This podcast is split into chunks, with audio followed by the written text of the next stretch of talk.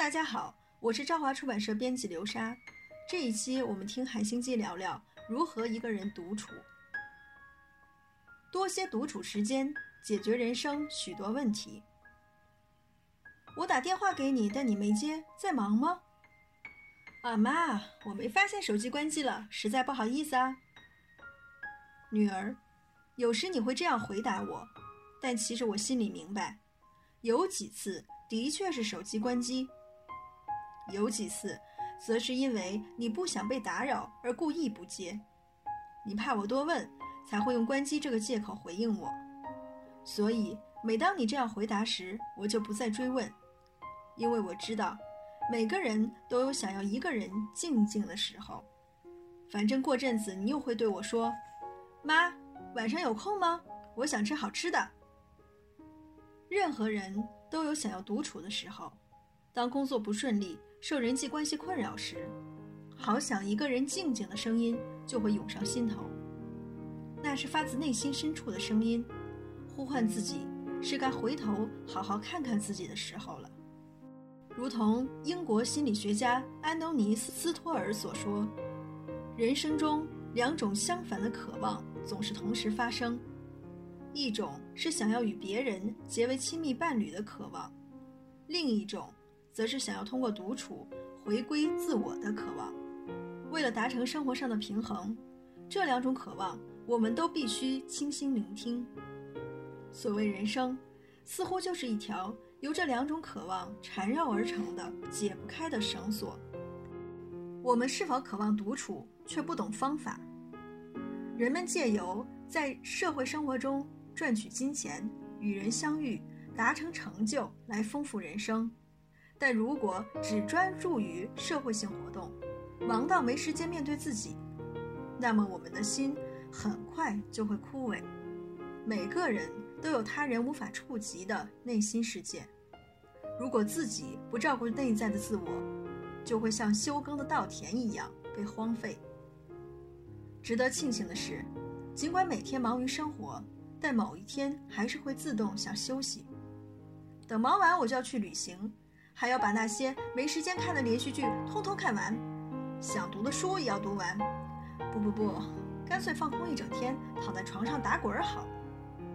每个人一定都曾许过这样的心愿，虽然有时会和朋友在一起，但有时也会为了修复平时被生活百般折腾的内心，安排属于自己的独处时间。但事实上，当你偶尔有一点点属于自己的时间时，往往先是感觉到短暂的快乐，但熟悉的不安感就会逐步逼近，开始觉得自己好像应该读一本书，或是运动一下，或是上进修课，于是又摊开日历，安排计划，切割时间，列出该进行的工作，最后还是拿出手机看新闻，逛网店。我们往往渴望拥有独处的时间。却不懂真正独处的方法，等真的独自一人时，却觉得应该做点什么才对，不知如何正视内心的自我。不仅如此，我们还很容易将独处与孤独、孤单联系起来，并将其视为负面事物。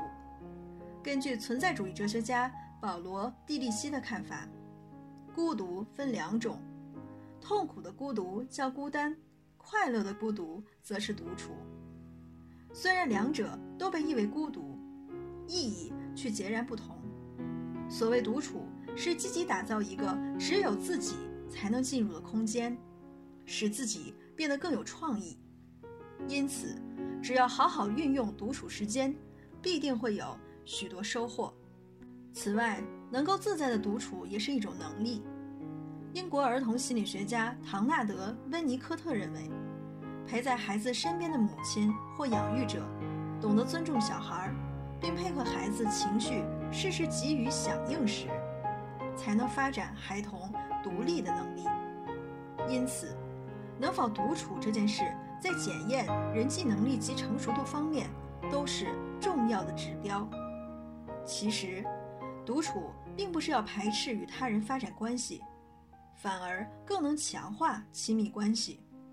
真正懂得享受独处时光的人，才是真正能与自己连结的人，而且，只有这种人才不会摧毁他人，使人感到窒息，以健康的心理维持与他人关系。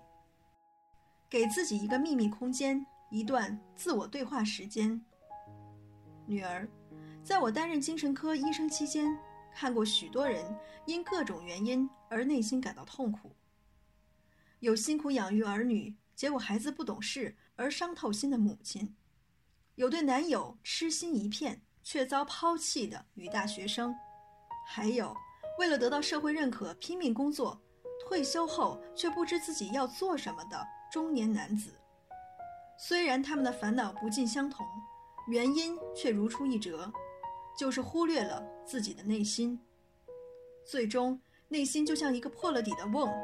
不论自己多么努力想填满它，却注定永远空虚。而那样的空虚感不仅影响自己，也会影响身边的人。人生许多问题，其实都是因为没有照顾好自己的内心才会发生的。《简单富足》的作者莎拉·班布瑞斯纳是活跃于美国各大主流媒体长达二十五年的记者。某天，他独自散步时。突然下定决心，从此以后要做自己真正想做的事，便将所有社会成就抛诸脑后，成为一名全职作家。他曾对那些疏于照顾自己内心的人说：“人生最终是一趟孤独的旅程。”现在的你，可能为人子女或父母，为人夫妻或兄弟姐妹。就算你已脱离了这些家庭关系。在社会关系中，依然脱离不了为人上司或下属、为人前辈或晚辈的身份。除此之外，还有无数人与你的人生息息相关。尽管生活在如此多重关系中，但偶尔还是会感到孤单寂寞。为什么呢？因为光是只为自己而活都已经太短暂了，更何况我们每天。都在为了那一连串与我们相关的某人而活，却不断将那些为自己而活的事往后顺延。只要继续过着为他人而活的人生，就注定会被孤独纠缠。英国作家弗吉尼亚·伍尔夫在一九二九年所发表的作品《一间自己的房间》里提到，对女性来说，能够称得上是属于自己的时间。一天根本不到三十分钟。虽然比起沃尔夫当时的年代，现代女性看似更可能拥有自由灵魂，但其实洞察其内心，会发现并无太大差别。当代女性依然被灌输必须敏锐觉察自己在他人眼中的形象，以及如何才能得到他人关爱。过去人们认为不婚。而独自终老的女性是孤僻的表现，应该要有其他人来填补她的生活。如今时代虽已不同，但女人内心依然存在着对独自生活的畏惧，因此也逐渐离自己越来越远。二十世纪五十年代出版的瑞典童书《长袜子皮皮》，主角皮皮是独自一人生活的孩子。他随着脑海中的想象自由地生活着。他的力气比大人还大，所以警察也不是他的对手。想睡觉时就呼呼大睡，想倒着走路就倒着走路。大人们对皮皮指指点点，认为他很不听话。但是，皮皮也因为没有拘泥于大人心目中该有的样貌，看见了世界的美好。